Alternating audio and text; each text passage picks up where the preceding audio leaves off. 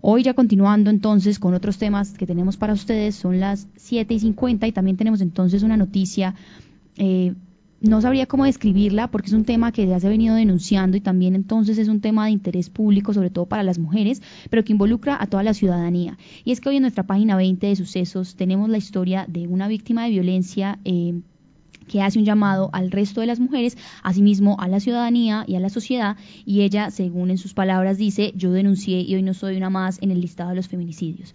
Antes de escucharla, porque ella quiso participar aquí en La Patria Radio para dar algunas recomendaciones, hablar de su caso y de la no repetición de estos sucesos, pues recuerden a todas las mujeres que nos escuchan, a todas las personas que también lo necesitan, que eh, la línea 123 y 155 está para denunciar todo el tiempo, 24 horas, todos los días de la semana, durante todo el año, para denunciar cualquier abuso de violencia por parte de las cualquiera sea el victimario. A esta hora entonces tenemos a esta víctima, no daremos entonces nombre y tampoco es su voz real la que escucharemos, pero aquí está el testimonio que ella quiso eh, pues otorgar aquí en la Patria Radio para estar conectados con todos ustedes y eh, por supuesto para que escuchemos entonces esto a la no repetición y el llamado a denunciar la línea 123 repetimos y 155 para las mujeres. Hola, muy buenas tardes a todas nuestras mujeres del territorio nacional y en especial a las mujeres de la ciudad de Manizales. Em, yo me encuentro radicada en esta ciudad. Em, quiero compartirles un pedacito de mi experiencia personal. He venido sufriendo hace muchísimo tiempo eh, la violencia intrafamiliar, he sido víctima de la violencia intrafamiliar eh, donde he sido maltratada, humillada, minimizada, despreciada, señalada, donde me alejé de la sociedad, de mi ámbito familiar, de mi ámbito laboral, eh, solo por manipulaciones de mi pareja, eh, donde recibía maltratos, chantajes, donde era amenazada constantemente quiero decirles mujeres que tomemos fuerza, de que no nos dejemos, de que hagamos valer nuestros derechos, no suframos más esa violencia de género que venimos sufriendo últimamente. Esto ya se convirtió en, en, algo que abarca a todos los estratos sociales de nuestro país.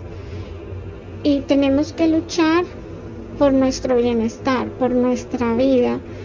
Yo estuve en dos ocasiones a punto de ser víctima de un feminicidio y gracias a la fuerza que Dios me dio, en esta ocasión la justicia me escuchó, fui, busqué, toqué puertas, hasta que por fin la justicia divina me escuchó y la justicia del hombre, la justicia colombiana hizo algo por mí.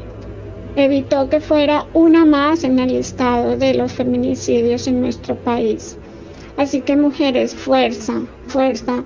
Eh, somos muy valientes. No es fácil porque es un proceso que es complicado, que es muy complejo, eh, que nos quedan muchas secuelas, sí, donde tenemos que ayudarnos con profesionales, así como lo estoy haciendo yo en este momento, que estoy con mi psiquiatra, con mi psicóloga, con mi trabajadora social, pero tengo un acompañamiento y lo podemos lograr, lo podemos lograr porque yo era una de las que pensaba que no lo iba a lograr y que nunca iba a ser escuchada. Y fui escuchada y fui ayudada. Y sobre todo debemos poner por delante y nuestro testigo fiel es Dios. Así que mujeres, no se dejen. Hagamos valer nuestros derechos, no más feminicidios, no más minimización a la mujer. Un abrazo para todas. Muy bien, ahí teníamos entonces esta invitación que nos envía también una víctima de violencia que quería comentar eh, aquí su caso y la idea, por supuesto, entonces no es eh, victimizarla más, sino que estábamos muy pendientes de esas recomendaciones. Quería participar aquí en la Patria Radio para recomendar y sobre todo invitar a las personas y a la ciudadanía a denunciar. Recuerden que hoy tenemos en nuestra última página del impreso esta noticia para ustedes con toda la protección que requiere y el tratamiento que requiere este tipo de temas. Y la línea 123 y 155 estará siempre habilitada para las denuncias. Asimismo, recuerden que siempre estaremos aquí en la Patria Radio a través de nuestras plataformas digitales, de nuestros celulares, de nuestros contactos, pues muy pendiente de toda la información y las reacciones que ustedes también nos vayan enviando.